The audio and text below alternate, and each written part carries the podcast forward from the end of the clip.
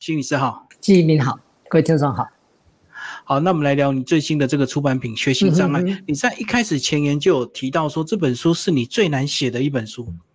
呃，因为在所有的演讲当中，我已经讲超过两千多场。那其实我发现，在诠释学习障碍这群孩子，其实难度非常高，因为他们整个呈现出来的现象跟问题，其实是非常隐性的。也就是说，一般的老师或父母。从孩子的外在行为，其实很难去判断这个孩子本身有学习障碍的问题。因此，在跟老师沟通、跟家长沟通，其实你得要非常的细腻的让老师们、家长们去了解这群孩子。是，对，在前言一开始你就有提到，其实，呃，父母跟家长最容易混淆的是学习障碍、跟学习动机低落、跟学习低成就。这三个看起来成绩都不好，可是其实是有差别，对不对？啊，对，因为学习低成就、功课不好，不等同于这些孩子都是学习障碍的问题。那同样，学习障碍的孩子，假如他经过属于他的学习策略，符合他的学习策略，那他的成绩也不一定会是那么的差。甚至于，当有些孩子我阅读文字有困难。但是你现在提供我报读的服务，我依然可以表现出我应该有的水准。那也许我书写上有障碍，但是今天你如果让我用口头说，让我用打字，那我依然可以有很好的表现。可是对于有些孩子来说，因为我长期以来我的障碍、我的特质一直被忽略，也因此我一直处在一种低成就的状态，那但就越来越挫折。那对孩子来讲，我试着努力了。但是到最后，我的动机当然其实就会越来越低落了。所以要先把这三种区别清楚就对。但，是，甚至于有些孩子成绩好，但是他也是学习障碍，只是对老师来讲可能觉得很纳闷，他成绩都这么好了，他的障碍到底在哪里？可是我们可能忽略一件事情，这个孩子他本身的学习其实是透过爸爸妈妈花了好多时间心思。找到符合孩子的方式，也就是说，以学习障碍孩子来说，他是一般教育的方式很难看出成效的，是。所以在这里的话，等于说，今天爸爸妈妈也许透过不同的方法，孩子无法阅读，阅读上有困难，也许爸爸妈妈扮演着报读，扮演着影像，或者是实际的一个操作，让孩子增加他的理解。协助孩子有助于去提升他的记忆或者思考等等的能力。所以学习障碍也可能成绩好，但是这个成绩好的表象是可能需要找对方法。啊，对对对，因为其实，在我们的教育很容易只单看成绩这件事情来判断一个孩子。对，所以其实，但大多数学习障碍，他们其实都是处在一个成绩。长时间以来低落的状态，因为我们的教育就是所谓的要维持公平，所以有的老师总觉得不公平。为什么大家都写考卷，但是这个同学他可以用说的？好，那大家自己解题、自己读题，那为什么这个孩子他需要有人来协助报读？所以当第一线老师认为这个不公平，而且通常是这些孩子不认真、不努力是他们的问题。那但这些孩子说真的。他们有苦真的是说不出，毕竟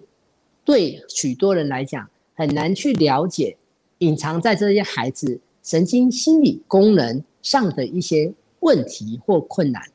包括这些孩子他们的记忆、他们的组织能力、他们的思考，甚至于他们的知觉、知觉动作推理等等，那是一般老师、一般爸妈很难从一些行为表象可以去理解的。所以这样讲，学习障碍它是比较偏重呃小孩子他先天的一个障碍嘛，才会造成学习障碍。大多数孩子呃会是在先天的部分，对。那但后天也许有的孩子可能因为一些脑伤或者是一些呃其他的状况所产生，但是大多数的孩子他身不由己，也不也就是说，并不是我不认真不努力，好，也不是说父母呃比较少来。教他，而是说这些孩子他们本身在，比如说对文字的解读上，嗯，哦，就如同我们大多数的人在看韩文，事实上韩文字在我们前面，你会发现怎么记都很难把它记得下来。对对，但是在这当中的话，就会变成说，大多数的孩子他们在辨识这些中文字或者是注音符号的拼音，大多数的孩子可能以现在的教育来讲，他学习的速度、学习的成效会看得见，但是以学习障碍孩子，像阅读障碍孩子来说的话，他却是非常的困难。有时看到那些字，就像在跳舞一样，对，就像在浮动一样，所以这也是。对这些孩子，他们有苦说不出，因为我怎么辩解？其实老师只要一句话，大多数人都会，只有你不会，那是你的问题，不是我教学的问题。对，不只是老师，可能家长也会误以为小孩偷懒，只要这两个字压在小孩身上就就好了。啊，对，所以有的孩子在家里，他可能花了更长的时间，但是成效其实一直没看见。那到到后来，孩子也算了。事实上，许多学习障碍孩子到后来很容易走到一种状态：焦虑、忧郁，情绪越来越低落，越来越沮丧。但是这个部分的话，往往是会被忽略。有的老师甚至于，我只是让你抄，我只让你写简单，功课量也减少，我甚至于时间给你多了这么多，但是你自己还是不写，那当然就是你的问题了。我该做的都做了，可是这里有一个很重要的点，就是说。我们这些所认为我们所做的，其实往往不是孩子他真正需要的。他也许需要的是得考量他实际的状况，来去做一些学习策略上的一些调整。但是这个学习策略哈，对很多老师来讲又是很头痛的，因为我只要教室里用同一套方式可以教个好多年，那我就不想要再有任何的改变，就要额外再花心思去。刻字化的一些学习方式，就对。呃，这种刻字化其实是很需要专业的，也就是说，其实在这当中，一般来讲，呃，我也不会期待说是导师或科任老师主要来负责这一块。但是如果导师跟科任老师愿意在心态上可以做一个调整，这时候再由学校的志愿班老师、具有特教背景的老师来针对孩子的状况。来去做设计，来去做符合他的平量教学的方式，那这个对孩子来讲，其实就是非常重要的一件事。所以这样讲，就是老师需要付出时间，然后再加上学校其他专业老师的协助，然后家长也要配合，才有可能改善学习障碍，对不对？呃，对，在这里的话，特别是以普通班的老师来讲，就是在我的心态上，我能不能先做一个调整？也就我能不能先打破非得如何不可？好，就是大家都得考试，都得纸笔测验，大家都得要用写的。可是有些孩子他真的就是很难写出来。那同样的还有一个重点，就是说我们总是把焦点跟时间放在孩子他的缺点上，他的限制上，所以孩子花了好多时间一直在写，一直在写。可是我们就忽略到他其他的能力，其他的。专长，也许这个孩子很会画画，他也许很会唱歌，也许很会弹琴，甚至于在其他的才艺上、能力上，他有他的特殊专长。可是我们总是在孩子弱的地方，就是一直一直在做补救。可是说真的，当一个孩子眼睛张开，我所看见的就是我得不断的来去做这些补救的时候，其实真的心也真的就容易死了。因为毕竟我看到我其实都是非常微不足道的，我的存在其实根本都是不需要的。就是他每天要被强迫去补他不专长的地方，就会造成他心情的障碍。他本来专长的地方反而也可能会放弃，对不对？呃，其实我们就可以这么讲，像比如说以一个孩子，好，我写字真的是有困难，那但这个部分是需要，也说这毕竟孩子小，我们也不需要这么早放弃。可是，在这种情形下，我们花了几乎百分之九十、百分之百的时间，一直在加强他如何学会写字，强迫他写。对，可是孩子他还有别的能力，也许他在组装一些东西，他在修理一些机器，他可能在玩音响、玩音乐上，他有他的能力。可是这些我们可能都认为不重要。那但久而久之，这些东西就被摆到仓库里面了。孩子其实也看不到自己。他其实是拥拥有这些专长的，所以我们可以这样子想：假如以萧敬腾，他本身有阅读上的困难，假设我们一直要求大多数的时间就是你要学会这些字，那说真的，这时候我们大概也没有机会去欣赏到萧敬腾他在歌艺上的这些才华。所以，我们每个人的存在，其实每一个人都有他存在的意义，都有他优势的特质，只是我们总是忽略了这些，而是以大多数。我们希望大家都一样。当教育上，我们都希望大家都一样，都是一个中央厨房出来的。那当然，有些孩子他就真的很辛苦了。所以这样讲，并不是说真的就放弃小孩有障碍那个部分，而是发展他其他的这个长处，然后在缺点的部分是要用对方法的。对，就是你先让我有存在，你先让我有一个成就感，成就感。好，也就是现在的话，有一种情形是，你让我。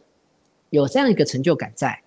那这时候你再让我有一些时间来去面对我比较弱势的，好，就如同今天假设我会画画，然后你让我先看到，或你也看到我的这个画画的天分，有了之后，我再来学习如何对于我这部作品、这幅画，我透过文字来做叙述，好，但是我在写的过程中，如果真的有困难，那你先让我录音。我先试着用说的，也许我可以针对我的作品去说出一套我心里面真正的想法。好，那当然语音输出也可以，或者是有人代为誊写也可以。可是现在的话，你如果说要让我把画画停下来，画笔停下来，那这个时候只是一味的，只是要我不断的、不断的、不断的去做这个书写的动作。那真的是永无宁日。我们曾经就有孩子形容，他就像在深渊里面，想叫想跳跳不出来，没有人听得见他的声音。那其实那个感受是非常的无助。嗯嗯好，那这本书呢，这讲到学习障碍，那其实学习障碍的类别非常多，是不是？先跟我讲一下大概有哪一些？就学习障碍来讲，它主要我们可以分成三种类别。好，那但这三种类别有些还是会有一些。呃，交替在一起的，第一类是，嗯，对，第一类是阅读障碍，是，好，那第二类是书写障碍，那第三类是数学障碍，也就是说，阅读障碍的孩子，他们本身对于文字的解读，就像有些孩子这些符号文字，他怎么的去记忆，怎么的去辨识，他其实就是有困难，有时候可能认得这些字的，但是并不懂它的意义。或者是这些字组合在一起的时候，他其实也不懂整句话真正要讲的是什么。好，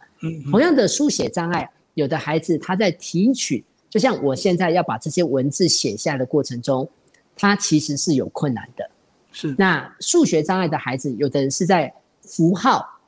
的意义的了解有了困难，有的是四则运算、加减乘除，或者是你的这一些所谓的代数。等等，就每一个人，他对于这些不同在数学上的语义，或者是数学上单位的转换，或者是其他等等，他其实是辛苦的。所以，但也有孩子是阅读障碍再加上书写障碍，或者是说阅读障碍再加上数学障碍，这是都会有同时存在的。嗯，那我们比较接触到的这种口语表达，这这也是障碍的其中一种吗？呃，一般来讲的话。对于学习障碍的孩子来讲，哈，通常口语表达上相对会比较容易一些，对。但是有时候会出现一个状况，当我今天在教育上，在学校学习上，当然因为我没有办法透过一般老师的文字，好，就是来让我去做一个输入，所以当我输入的机会少了之后，我也少了输出的这个机会。可是今天假设我有机会。多听，哦，就像今天，如果说，哎，这个孩子他听了，呃，基明录了这么多影片，哦，不管在 YouTube 上、FB 上，那介绍了这么多节目，那这时候他可以听，他这时候又看了一些影像，所以他这时候依然他可以累积他的一个知识，所以在这种情况下变成说他可以说，好，就今天这个学生他可以说出来，是因为啊，他发现基民的影音资料库。其实非常的完整，而且在影音资料库里面有对谈，有画面，所以在这个时候的话，他就多了一道他理解的方式，所以他这时候就有机会再去做表达的方式出来。所以这里我们通常可以这么说：，对有些孩子，我如果阅读上有困难，我就换一个方式。没有人说一定得要透过书本。好，虽然书本是一个很重要的方式，但是如果书本的文字符号输入真的有困难，那语音或者是 podcast，或者是任何的一些管道，足以让他理解的。好，那这时候的话，对他来讲，他的输入的部分，当然他就会丰富许多。那同样的一个情形，就是有的孩子书写。他有困难，输出有困难，那这时候你就让我用说的嘛。所以其实在这当中有一个很重要的，当我们输入假设少，输出当然相对就会少。对对，那只是说对于学习障碍孩子来讲，他的输出可能比较没有办法跟大多数的孩子都是透过文字上用书写的方式出来。但是现在哦，也就是说今天。如果你要让他写一篇作文，他有困难；但是你要让他讲一篇作文，或许他就容易许多了。是，所以就可以结合一些科技的帮助，在书里也有提到。对，嗯，但是这个呃，一开始是不是在家长跟老师这部分，他们自己的心态要先建立，也就是说，他们要打破自己定下的一些界限或者规则，呃，才有可能帮助到这些小孩。因为我们大人太容易认为就是应该如此。应该这样，好，而且我们总觉得，其实有时候在教育上很怕，就是一个方法就好了，我就用这个方法来教，所以大家都会啊，对，因为大多数的人，假设百分之九十九、九十八人都会，那但普遍对老师来讲，就不会认为我的教学有问题。那像老师的教学不是问题，而是这个孩子他就是无法透过这种方式来学习。好，重点哦，不是老师教学的问题。而是这个孩子，他没有办法透过老师的这个一般的教学方式来去做吸收。那但在这种状况下，他就需要用别的方式。好，我们这么说，今天一个孩子他无法透过文字读这本书，那也许现在他也许是透过什么影像，或者是有人说借由说的方式念给他听。那这时候他就有机会来理解。可是你就会发现。那大多数的孩子，我只要把书打开，我只要叫你们看书，叫你们阅读，你们就可以了。那为什么我还要再花一个时间，再找一个人，然后透过念的方式来让你理解？所以其实在这个过程中，它是比较需要时间，花费一些心思跟能力。所以在这里的话，刚刚有提到，我们并不是说希望老师来做这件事情，但是在心态上。我如果愿意开放，我愿意开放，知道有些孩子他就是有他的学习方式。那我如果这个心态是这样的话，那这个时候其实这个就是一个比较多元的方式。好，就如同其实对金明来讲，广播有很多形式啊。哦，没有人说广播一定是某种形式嘛。哎，嗯，就是每个形式都有属于。它的特色或它适合收听的对象，对。但是我们如果只拘泥在某某种形式，好，就是教学就一定得要怎样，学习就一定得要怎样，那广播就一定得要怎样。那但说真的啊，对有些孩子来讲，他就是真的没有办法透过这种方式来做输入跟输出的，所以这时候就是一个心态的调整。嗯，老师跟家长先打破自己刻板的这个心态，接下来再慢慢找时间，总是会有一点时间能够慢慢的去帮助跟改善嘛。呃，对，因为心态没有调整，说真的，真的是累了这些孩子，苦了这些孩子，这也是在书里面说真的饶了这些孩子吧，真的是饶了这些孩子，因为这个世界丰富的地方，就是因为每个人都有他各自的特质。还有适合他的学习跟表现的方法，对。但是太集中，一定得要用什么方式的话，那说真的，这个对孩子来讲，真的是为难他们的啦。嗯，在书里有讲到，尤其是老师呃，打开心胸，然后找到方法。那另外也有一是错误的示范。如果老师太心急，可能就会直接批评小孩，或者是骂小孩是笨蛋。对，呃，那反而会造成更严重。嗯，因为像学习障碍常常被形容成所谓的聪明的笨蛋。好，因为没错，学习障碍本身的智能，他们都在正常或正常以上。对，但是对老师来讲，你就是这么正常，这么聪明，看起来这么聪明，但是你的成绩为什么是这样？好，所以我们很容易把成绩不好就等同于所谓的笨。好，不是啊，不是这样啊。所以其实在这当中的话，就会变成说误解，误解在这些孩子身上，他没有办法去辩解。因为我没有办法来告诉你，我看这些文字，嗯嗯，是在那边跳动的。好，这种情况下像就像，比如说各位你现在看的这段文字一样，其实对很多人他无法去了解，所以其实常常我会分享，好吧，老师你可以做一件事情，你去找一些韩文、泰文、波斯文、好阿拉伯文，你发给孩子，但他们看不懂，好，对。啊，那种看不懂的情形，其实就如同阅读障碍孩子，他遇到的状况是类似的。那我们试着去站在这些孩子的感受，我们就比较有机会去了解。不然否定再否定再否定，这些孩子其实到最后一定是放弃。各位观众朋友，如果有机会看一部电影，叫《心中的小星星》，那是一部印度电影。好非常有名的一部印度电影，在里面，里面的小男孩一想，他就是这样子被误会，一直到他的老师，好，他的老师，他发现他有画画的这个天分，嗯，他才整个被看见。所以，其实在这当中，有时候我们避免只是从表象看到孩子这些限制，事实上，换另外一个角度来讲。他有他学习的那个潜力在那边，只是需要有一个人、两个人、三个人来去把他的这个潜力把它发掘出来。呃，听了这样子，其实家长跟老师都是都彼此都需要协助跟合作。可是到底谁应该更主动或做更多一点？是不是有时候会变成互推皮球？因为家长会认为，反正我小朋友交给学校，就是老师要把他教好。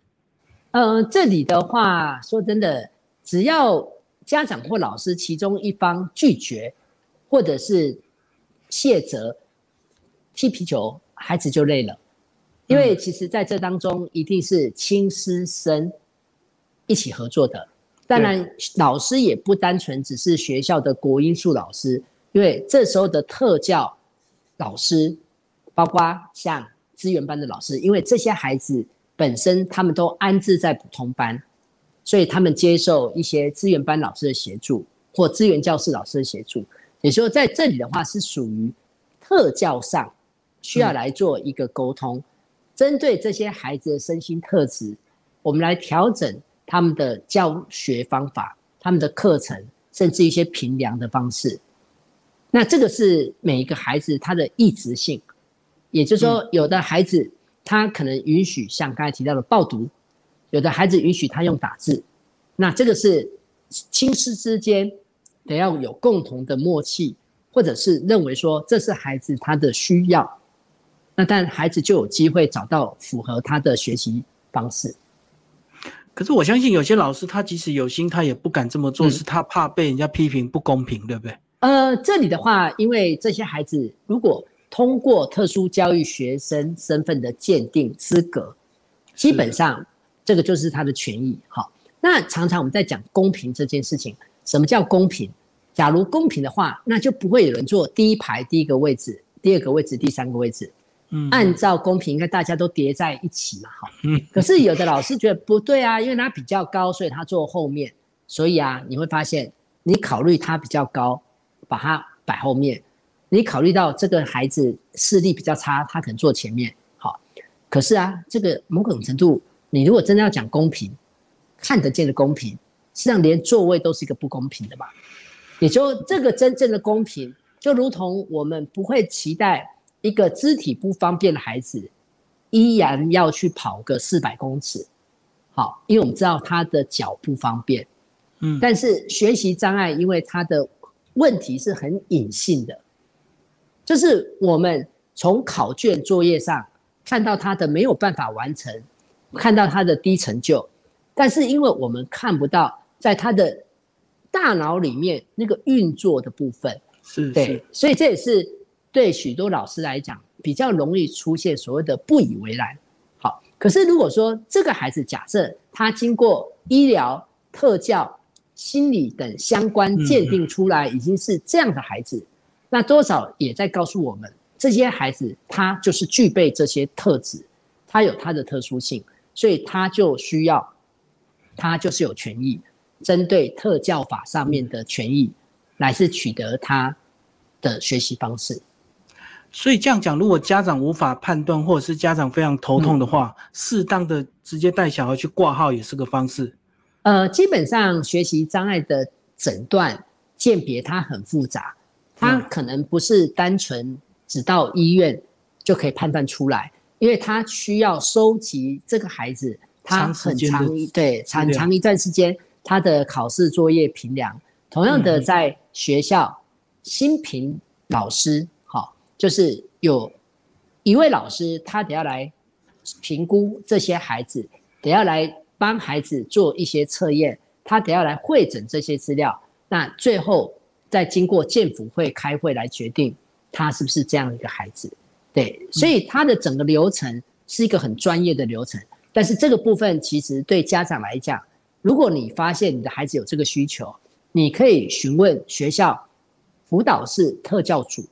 好，可以询问特教组的组长或资源班的老师。呃，通常学校会很清楚告诉你那个整个申请的流程，你需要附哪些资料。那它的整个流程经过是怎样？那这个部分的话，我想专业的特教老师、资源班老师会来很清楚告诉家长。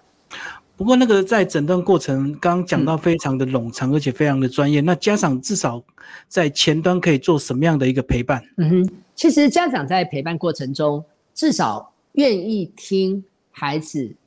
他的感受、他的想法，就是我们先不要受到分数。还有这些表现来蒙蔽我们对孩子的了解。同样的，我会非常建议家长可以仔细的研判孩子的考卷、孩子的作业，可以去观察一下他拿到的分数通常都是什么题型，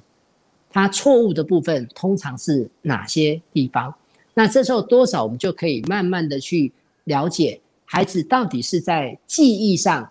出了问题。还是理解上出了问题，还是说在一些概念上、空间上等等出了问题？那这个部分的话，等于是有助于我们之后在协助这个孩子过程中，可以比较找到一个比较适切的方式。哦，等于家长先不要马上看成绩来下评断，要先看他到底从总是出错的地方在哪一个类型。呃，对，因为像我们曾经有孩子是十题数学，他。前面七题都写都对，后面三题是空着。后来发现这个孩子是他的书写速度上比较慢，他的肢体手的动作上是比较弱，所以这个时候他的需求就变成是他需要的是延长时间。好，那我们有的孩子是专注力的问题，你给他四十分钟，他没有办法，因为时间越长。他的持续性越没有办法这样进行，所以有的孩子家长的做法就是好，那我就把四十分钟切成两段，让你二十分钟，二十分钟先让你完成。那这时候的话，再来看你的表现是不是有一些状况。那甚至于有时候在题目跟题目之间的行距，会试着做一些调整，因为有的孩子在阅读过程中会从这一行跳到那一行去了。也就是你的一张考卷上，如果太密密麻麻的，那这个对孩子他本身在整个阅读上，他其实相对犯错的几率就会相对比较高一些。嗯，原来这是有迹可循，就对了。啊，对，是可以注意得到。嗯。好，在书里其实有提到一个重点，就是说，呃，王老师也是提醒家长或老师一定要懂，先懂得欣赏孩子的某一些优点，再来慢慢帮助他改善他这个学习障碍比较弱的一个部分，这样这个方式或方法顺序是比较对的。啊，对，至少让我有存在感嘛。是啊，至少我看到我自己每天起床，我知道我是会创作的，我会画画的，我会组装东西的，我的球类球技很好的，我会拉大提琴，我会弹琴的，好，嗯甚至我善解人意，甚至我纠团能力是很好的。那接下来的话，我再花时间去补我那些比较基本的听说读写算，那至少这对孩子来讲也会比较平衡一些。嗯嗯，嗯可以直接跟小孩沟通吗？就是问他到底有什么困难？我们需要让孩子了解，嗯，也协助孩子去了解，因为有的孩子他也说不出所以然，他也无哦法去告诉你我到底问题在哪里。好，因为如果孩子他只是告诉你我就是学不会，那事实上你就会发现，当他讲的太含糊的时候，我们可能就真的需要来引导他，你是不理解，还是无法去记起来，还是无法去分辨？好，因为有的孩子他的字有时候写出来可能是上下左右，好，他可能是颠倒，或者是漏字、多笔画等等这些，所以在这里的话就会变成说，对孩子来说是需要我们来陪伴他，来了解他自己在学习的过程中他的一个状况，就如同有的孩子会发现他单纯看文字是难的，但是他如果这个文字再加上有人在说，他就发现他就比较容易去理解了。对。那如果又有画面的呈现，他理解就更快；如果又有实际的操作，那他可能理解就更好。哦，所以沟通还是有技巧，不是 你问小孩就能够清楚表达他到底有哦什么没有障碍。没有，因为如果我们大人也从来没有让孩子去了解他本身有这样子一个议题在的话，好，他的学习的一些特质在的话，孩子也真的说不出来啊，他也没有办法去说出来，呃，这个问题点到底是在什么地方这样。嗯是是是，好，今天非常谢谢王一中心理师为大家是介绍他的新书《学习障碍》，嗯宝瓶文化出版，谢谢。好，谢谢。